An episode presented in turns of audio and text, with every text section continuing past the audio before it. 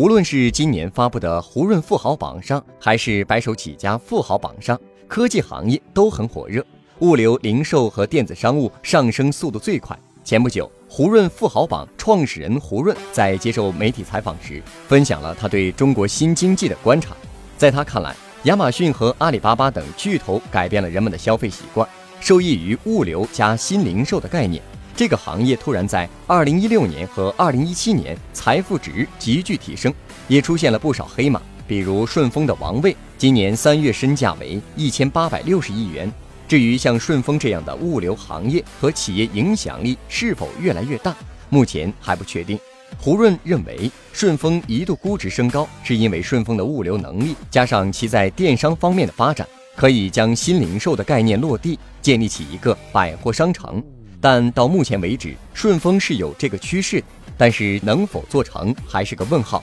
除了零售和物流，中国科技公司飞速发展，表现得很亮眼。胡润认为，与十年前相比，中国科技公司在品牌价值方面有了翻天覆地的变化，科技品牌的认知度和影响力已经被大多数人感知。未来十年，阿里和腾讯还会创造出更多的新品牌。胡润认为，驱动中国科技公司发展的动力，除了技术进步以外，另一个驱动因素是新金融。新金融依托了云计算、大数据、移动互联网，服务百分之八十的中小企业、创新创业者和消费者。这与过去的支持百分之二十大企业、拉动世界百分之八十发展的金融体系是完全不同的。新金融可以说是所有行业的基础。胡润预测，在这个领域可以冒出几个大企业家。但新金融领域存在的问题是，现存的巨头可能会将一些有前途、做到一定规模的新公司吃掉，而备受看好的人工智能、生物技术等领域，